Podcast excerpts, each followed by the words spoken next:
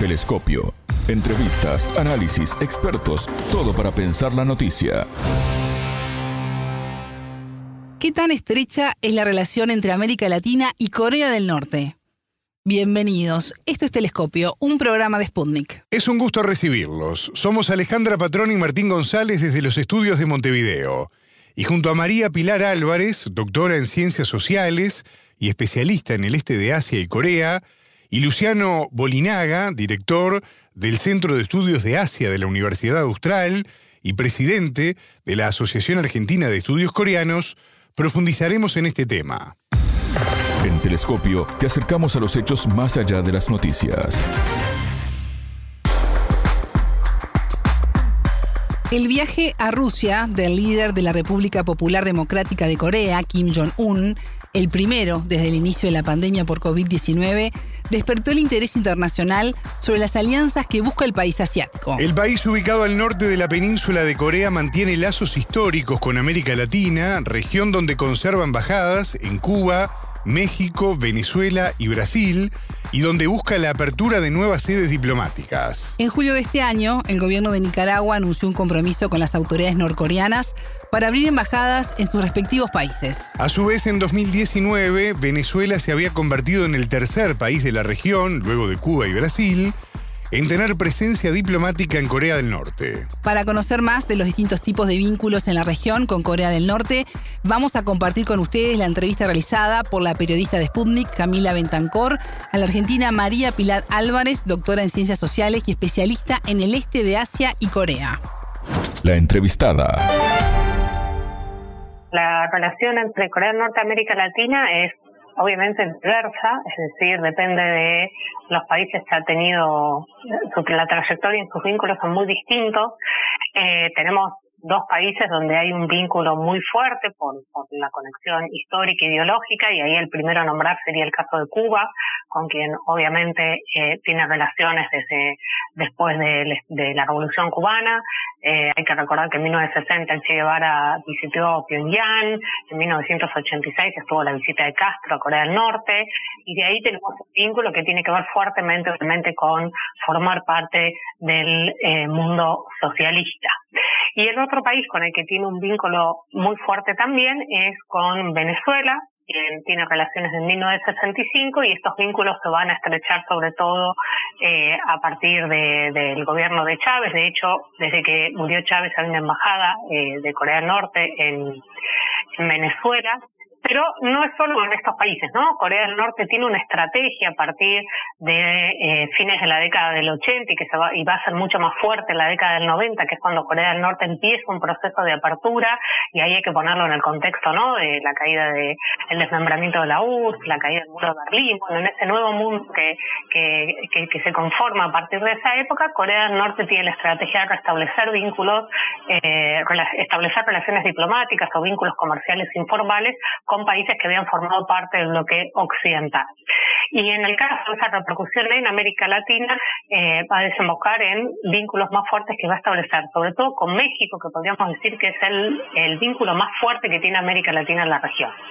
Con México hay relaciones desde 1980 y en términos del comercio eh, es el más importante, ¿no? México exporta eh, petróleo y básicamente importa piezas para, para computadoras y eh, está la embajada eh, de Corea del Norte en México desde el 93, habrá una comunidad de, un poquito menos de 400 norcoreanos que, viven en, México y ha tenido vínculos estables, es decir, tiene esta relación eh, comercial y ha mantenido vínculos estables porque hay que otros países con los que tiene más altibajos en su trayectoria. Otro de los países importantes de la región, obviamente con quien también tiene relaciones diplomáticas y tiene intercambios comerciales con Brasil. ¿no? Es un vínculo más reciente, a diferencia del de México, desde el año 2001. Abre la embajada de Corea del Norte en Brasil en el año 2005. En el 2009 Brasil pone una embajada en Pyongyang entre los principales productos exportadores está el café, tenemos, ellos también importan piezas de computadoras, y, eh, y desde esa época tenemos un vínculo eh, relativamente este, estable y eso aparece por ahí a veces cuando la gente ve muchos videos de Corea del Norte en YouTube, eh, siempre hay algún turista que pone, bueno, acá hay un juego básico y bueno, ven algunos productos que son familiares, tiene que ver justamente con estas relaciones. Y, eh, y después también con, con Perú, ya todos, eh, eh, con Perú y por ahí con otros países en términos del volumen comercial no es tan significativo. Obviamente que el volumen del comercio no es significativo o determinante tampoco para México ni para Brasil, pero pasa a ser muy importante desde el lado de Corea del Norte en esta política de expandir sus vínculos eh, comerciales y políticos al mundo, ¿no? A, países donde en otro momento de la historia quizás no hubiera sido posible. Entonces ahí también tenemos vínculos con Perú. Eh, con Perú tiene una oficina comercial desde 1988. En 1970 tenía una oficina en Lima y básicamente no tiene embajada en Perú, pero usa la embajada de en China como concurrente, es decir, se encarga de los asuntos también vinculados a Corea del Norte y eh, ha habido siempre intercambio comercial. El único problema es que el año 2017 fue declarada persona no grata el embajador de Corea del Norte en el Perú y bueno, y, y dejó el país. Y esto tiene que ver de nuevo con estas, por ahí en los países donde hay una situación política eh, mucho más este, conflictiva y determinante que ha pasado con las crisis que ha habido políticas internas en América Latina, podría afectar obviamente por la cuestión ideológica los vínculos con Corea del Norte. Y con Chile eh, también tenemos como alguna trayectoria eh, bastante estable en las relaciones con, con Chile, que son extraoficiales, es decir, no hay embajadas, pero bueno, ya en 1968 Allende había visitado Corea del Norte, y se rompen, eh, bueno, no, no va a haber relaciones durante el periodo de eh, largo de Pinochet y en el 92 vuelven a eh, establecer vínculos y básicamente tenemos un vínculo comercial, que ahí en el caso de Chile obviamente le vende eh, cátodos de cobre, este, arándanos, bueno, eh, productos de ese tipo. Y, eh, y también tiene a veces comercio indirecto en algunos rubros, es decir, que sin tener relaciones, sin haber establecido relaciones diplomáticas oficiales, tiene igual vínculos comerciales, por ejemplo, con Ecuador y eh, con Paraguay, con volúmenes eh, no, no muy significativos, ¿no? Pero eh, que está vinculado. En el caso nuestro de Argentina, eh, no, eh, una discusión en realidad que se dio en la época de, del gobierno ya del, segundo gobierno de Cristina de Kirchner, sobre todo con el afianzamiento de los vínculos entre Corea del Norte y Brasil, ¿no? Y bueno, como, como que en ese marco se abrió la discusión, finalmente el gobierno decidió que no se restablecieran eh, relaciones, y bueno, y a partir de ahí no, no se volvió a poner en agenda eh, o con fuerza sería el tema de Corea del Norte, sobre todo Argentina a partir de ahí después va a vivir bastantes altibajos políticos y queda como algo histórico la visita famosa en el 73 de Isabel con López Rega a, a, Corea del Norte, a Pyongyang, hay, hay fotos fáciles de encontrar hoy en día en las redes, y, eh, y bueno, después hubo un pequeño incidente en Buenos Aires, después de eso Corea del Norte establece una embajada, esa embajada sufrió un incendio, esto generó un, un pequeño malentendido, sería con la dictadura, y finalmente ahí ya se rompan relaciones y después no ha tenido vínculos este, importantes. Y no es relevante en el caso de Argentina, de hecho en, en en mi experiencia, que yo visité Corea del Norte en 2019, por ejemplo, la Torre Yuye que hay en Corea en Pyongyang, hay varias este, como este, placas conmemorativas que han dejado distintos países, sobre todo países, obviamente partidos comunistas vinculados al Partido de los Trabajadores de Corea del Norte, y ahí claramente la presencia de, Argentina es eh, nula y la de, de, otros países latinoamericanos sí tiene una presencia más fuerte, pero eso no quita que desde Argentina sí, a través del, del Partido, bueno, una de las ramas en realidad del Partido Comunista en Argentina tiene vínculos y ha participado de eventos oficiales en Corea del Norte, ¿no? Esto impide, como tampoco impide otro tipo de visitas, por ejemplo, los, los coreanos de, la comunidad coreana de, Argentina que, que participaron de los programas de para familias separadas por la guerra y han ido a visitar a sus familiares a Corea del Norte eh, ellos siendo residentes en Argentina, ¿no? Eh, o, o, no tener vínculos no impide todas estas otras dinámicas. Eh, me parece que sí queda destacable, obviamente, es lo de México y después Brasil, sobre todo siendo las dos economías más importantes de América Latina. Eh, Corea del Norte está mirando con buenos ojos la región. Recientemente se anunció que abrirá embajada en Nicaragua y este país enviará también una delegación al país asiático. A su vez, Venezuela abrió su sede diplomática en Corea del Norte en 2019. ¿Reforzar los lazos con América Latina es estratégico para el país asiático? Bueno, por la naturaleza del régimen sería este, poco profesional si yo les dijera justamente qué está opinando el gobierno del Corea del Norte, ¿no? no mantengo un vínculo. Es estratégico como es que, en, esta, sobre todo en esta nueva mirada, ¿no? Es estratégico para Corea del Norte ampliar sus vínculos comerciales hacia el mundo, en eso lo viene trabajando ya desde hace varias décadas, y obviamente en esto también entraría a pensar, ¿por qué no?, con la región de América Latina, ¿no? Primero es un trabajo más fuerte, en, obviamente en Europa, con que las principales economías han restablecido vínculos comerciales, eh, vínculos diplomáticos, eh, con los países de Asia, y bueno, y ahora está lo de reforzar eh, los vínculos con, con la región latinoamericana, y forma parte de esta política más amplia que tiene ya hace muchas décadas, ¿no? De, de, de perfectamente tener una inserción global mucho más sólida sobre todo eh, siendo un aliado estratégico en el caso de Corea del Norte de China y que todos los países, eh, bueno, que son prácticamente todos, eh, que tienen relaciones de América Latina con China, tienen su embajada en general en China, entonces perfectamente pueden hacer trabajo concurrente con Corea del Norte. La idea es avanzar en esos vínculos, ¿no? Lo único que genera es el tema sensible a veces en algunos países, como pasó en Argentina, ¿no? que es una discusión ideológica bastante fuerte y entiendo que eso hizo dar marcha o, pensar mejor, bueno, cuál era el costo político ¿no? de, tener relaciones con Corea del Norte. Eh, María, ¿considera factible, debido al contexto geopolítico actual, en el multipolarismo en el que nos encontramos, que más países de la región se inclinen a tener una mayor vinculación con Corea del Norte?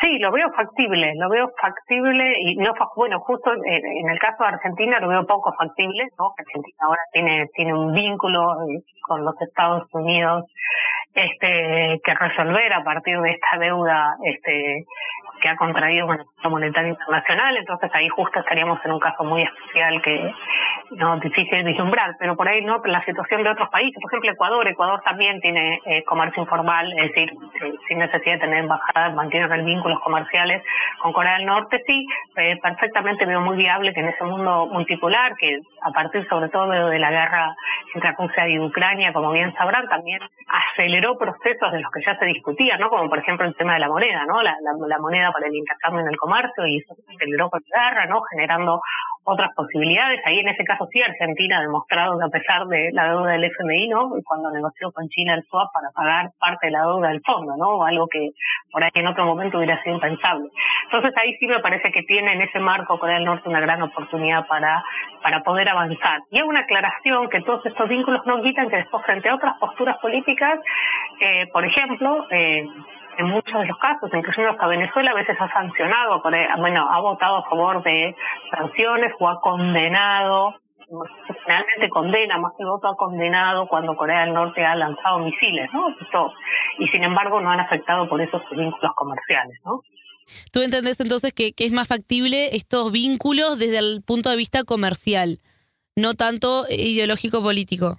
Es que justo la región tiene muchas inestabilidades. Habría que ver, claro, habría que ver. Por ejemplo, en el caso de Brasil logró sobrecebar, sería su, su, propia, el cambio, ¿no? De la época de Bolsonaro ahora y bueno, y eso ha mantenido. En el caso de México es un caso exitoso, ¿no? De que se han tenido vínculos en, en términos históricos, este, eh, dependería, no lo vería desde esta región, eh, por ahí de Sudamérica, me parece que sí que es muy sensible y y habría que ver. En el caso de Argentina no, creo que va a estar muy sujeto a la cuestión ideológica. Más allá de los titulares, analizamos los temas candentes. A partir de la década de 1980 y 1990, Corea del Norte comenzó un proceso de apertura en el país en el marco de la disolución de la Unión Soviética y la caída del muro de Berlín. La consolidación de un mundo multipolar y un comercio internacional no centrado en el dólar aparece como una gran oportunidad para Corea del Norte, dijo Sputnik el experto Luciano Bolinaga, director del Centro de Estudios de Asia de la Universidad Austral y presidente de la Asociación Argentina de Estudios Coreanos. El experto se refirió a la relación que mantiene el país asiático con Cuba. Momento de análisis.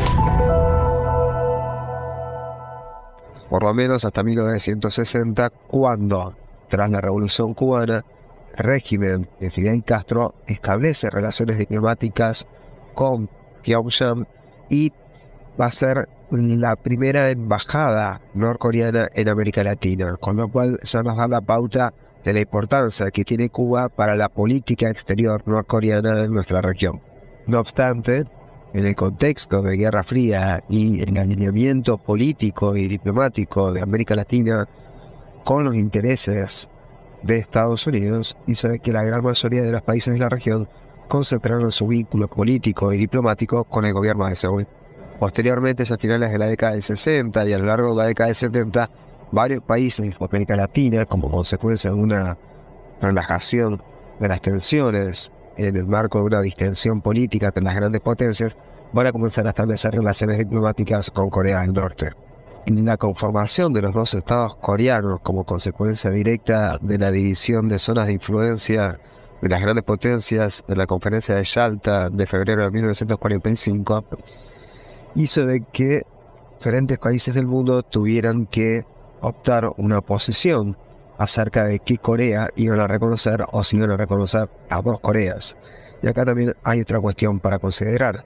En ese sentido, los únicos países que tenían vínculos y que de hecho fueron los primeros en recibir migración coreana en América Latina fueron México y Cuba. Y en ese contexto, fundamentalmente década del 70, hay que tener en cuenta un doble juego de las relaciones políticas de Corea del Norte con América Latina. En primer lugar, hay que entender de que es una situación muy particular eh, respecto a, Corea, ¿sí? Eh, con anterioridad a la partición del Estado coreano en 1945, era muy pocos los países de América Latina que tenían relaciones con el reino de Corea. Y además la situación existente en Corea desde 1911 hasta 1945 de ser una colonia japonesa. Y el segundo nivel serían sí las relaciones oficiales, es decir, las relaciones de Estado a Estado, relaciones diplomáticas que se fueron gestando. A diferencia de lo que pasa en la cuestión china, donde los países solamente pueden tener relaciones diplomáticas o con la República Popular China o con la República China, lo que conocemos como Taiwán. Esto es precisamente lo que conocemos como el principio de una sola China.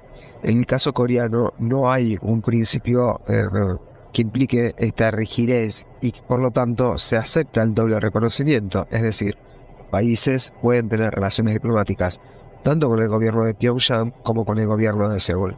La Argentina, por ejemplo, mantuvo el doble reconocimiento hacia Corea del Sur y Corea del Norte entre 1973 y 1976. En ese momento el gobierno de Allende en Chile también establece relaciones diplomáticas con eh, el gobierno de Pyongyang. La Argentina rompe unilateralmente relaciones diplomáticas como consecuencia de un retiro sin previa comunicación del personal diplomático norcoreano y la quema de la embajada norcoreana en la ciudad de Buenos Aires. En la actualidad, considerando los vínculos de partido a partido, cabe destacar que uno de los vínculos más importantes que tiene Corea del Norte con América Latina es con México, puntualmente con el Partido de los Trabajadores. Cabe destacar que en el caso de México encontramos hasta un comité de amigos para Corea del Norte que funciona en el Senado de México. En el contexto de la pandemia de COVID, las fronteras de Corea del Norte se cerraron y no se han vuelto a abrir. De hecho, el embajador de Brasil en Corea del Norte tuvo que radicarse en Corea del Sur porque no pudo ingresar y presentar cartas credenciales. Eso ha complicado muchísimo los intercambios, eh, las visitas oficiales. De hecho, el equipo de investigación tenía pensado y programado hacer un viaje a Pyongyang eh, para hacer la investigación de campo y no pudimos llevar adelante el viaje dado ese cierre de las fronteras sí tuvimos oportunidad de entrevistar funcionarios norcoreanos de la embajada acreditada en México y también en La Habana, que fue el contacto directo que tuvimos con funcionarios eh, norcoreanos. En esas entrevistas se pudo entrever la importancia que tiene para Corea del Norte, América Latina, es fundamentalmente en los votos que representan el seno de Naciones Unidas frente a las problemáticas de desarrollo nuclear, frente a las diferentes condenas y sanciones que viene sufriendo el régimen norcoreano. Entonces, cuando le preguntamos a los funcionarios norcoreanos qué representa América Latina para Corea del Norte, la respuesta fue directa y la respuesta fue son 22 votos en Naciones Unidas. Dada la situación económica de eh, Corea del Norte, es poco probable que cuente con recursos para abrir muchas más representaciones en la región. En ese sentido, lo que deberíamos esperar es que las representaciones diplomáticas que ya están en nuestro país sean eh, recurrentes en otros países. Detrás de lo que es el objetivo político y estratégico que tiene Corea del Norte en la región, también hay una cuestión de complementación comercial y de seguridad alimentaria. Claramente la región puede abastecer de alimentos a Corea del Norte. Al mismo tiempo, la región ve en Corea del Norte, en caso de una flexibilidad, de una apertura del régimen norcoreano similar a la que se produjo en China o en Vietnam, la posibilidad de generar emprendimientos comerciales, generar inversiones y aumentar el vínculo comercial. Sin embargo, dado los escenarios más recientes, eh, todo parece indicar que no sería el caso de una apertura del régimen norcoreano. Telescopio. Ponemos en contexto la información. Hasta aquí, Telescopio. Pueden escucharnos por sputniknews.lat. Ya lo saben, la frase del día la escucharon en Telescopio. Todas las caras de la noticia en Telescopio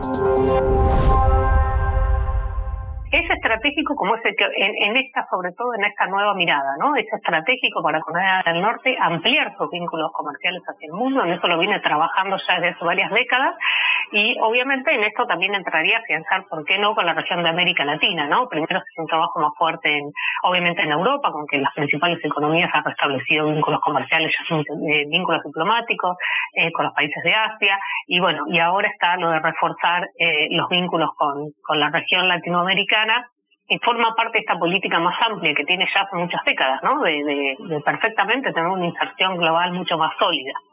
Sobre todo eh, siendo un aliado estratégico en el caso de Corea del Norte de China y que todos los países, que bueno, que son prácticamente todos, eh, que tienen relaciones de América Latina con China, tienen su embajada en general en China, entonces perfectamente pueden hacer trabajo concurrente con Corea del Norte. La idea es eh, avanzar eh, en esos vínculos, ¿no? A diferencia de lo que pasa en la cuestión china, donde los países solamente pueden tener relaciones diplomáticas o con la República Popular China o con la República China, lo que conocemos como Taiwán, esto es precisamente lo que conocemos como el principio de una sola China, en el caso coreano no hay un principio eh, que implique esta rigidez y por lo tanto se acepta el doble reconocimiento, es decir, países pueden tener relaciones diplomáticas tanto con el gobierno de Pyongyang como con el gobierno de Seúl. Telescopio, un espacio para entender lo que sucede en el mundo.